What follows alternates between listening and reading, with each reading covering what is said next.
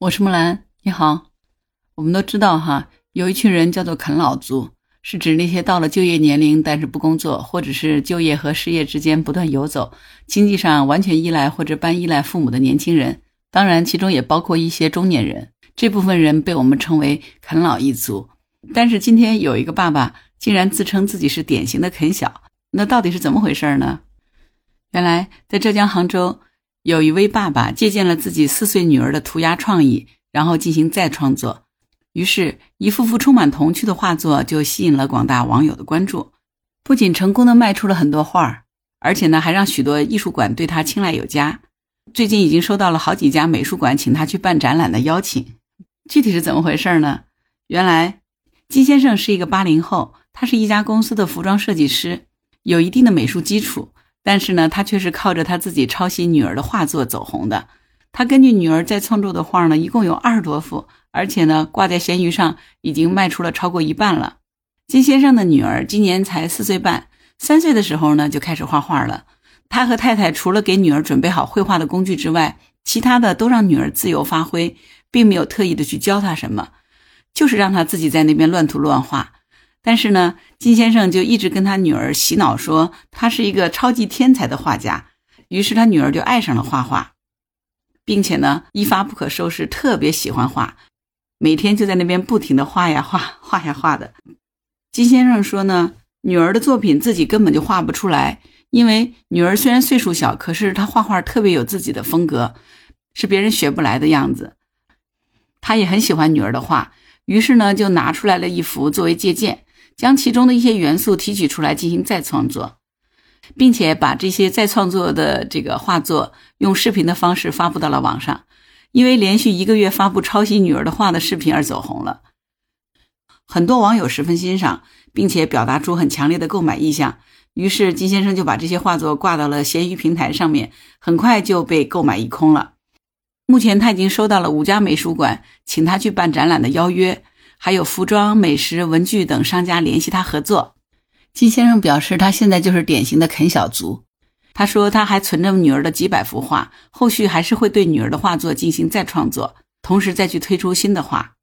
对于女儿画画这件事，金先生和爱人的做法就是不夸奖、不打扰。女儿在画画的时候呢，就随便她自己怎么做，充分的给她自己发挥的空间，让孩子自己去领悟这个绘画的技巧。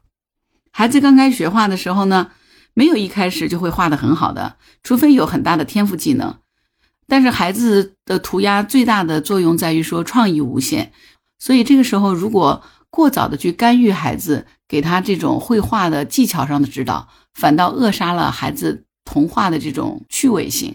所以金先生说，孩子既然喜欢画画，他要做的事情就是不断的去鼓励孩子去画画，让他自由发挥。他们只要准备好画画的材料，不特意去教他，也不干预他的创作，就是让他自己涂自己画。因为爸爸和妈妈不断的鼓励并赞赏他是一个特别棒的画家，所以女儿也很受鼓舞。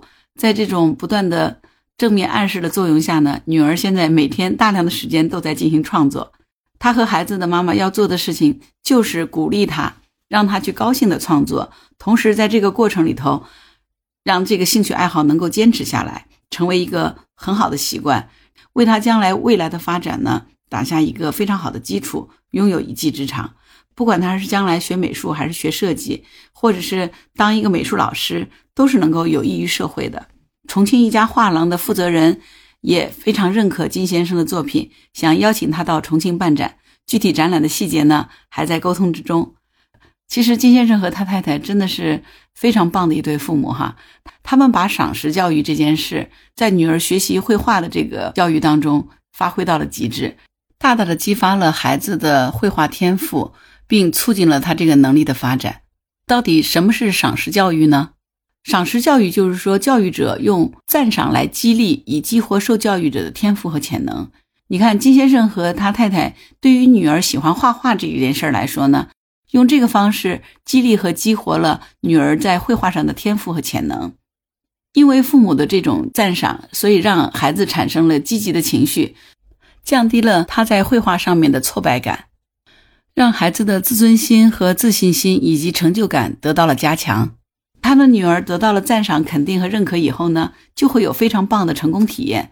这些经历通过一个长期的潜移默化的过程，就会极大的增强受教育者的自信力。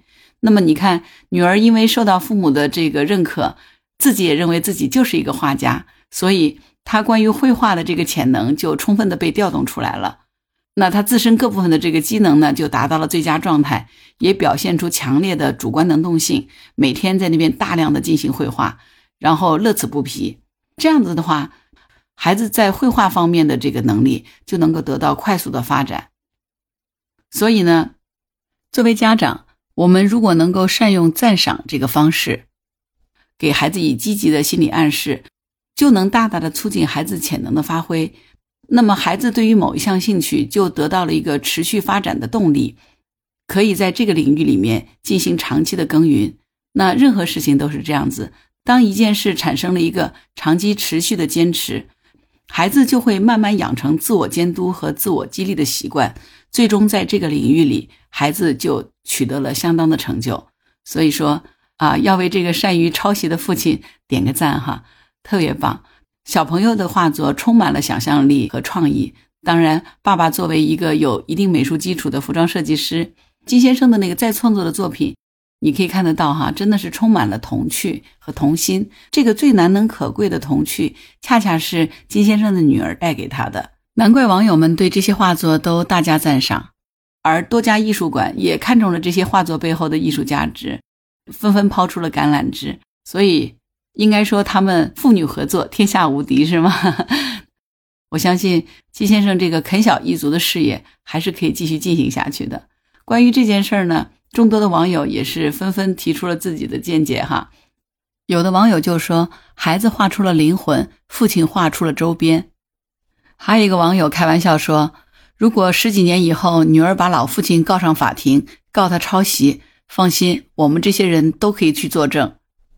还有网友留言说：“创意最值钱，儿童是创意最无限的时候，我们真的是需要好好保护他们的这些天赋。”还有一个网友就点赞说：“这个爸爸真好，没有扼杀孩子的天性，用鼓励的方式激励孩子去发展自己的兴趣和天赋，这才是教育孩子的真谛。要善于发现孩子的兴趣点和天赋，加以培养，真的太棒了。”关于这个爱抄袭的爸爸，你有什么想法？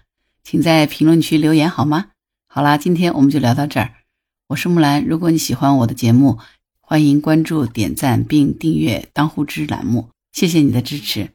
如果你喜欢木兰，也可以加入木兰听友会，请到那个人人都能发朋友圈的平台，输入木兰的全拼下划线七八九，就可以找到我了。好啦，今天就到这儿，我是木兰，拜拜。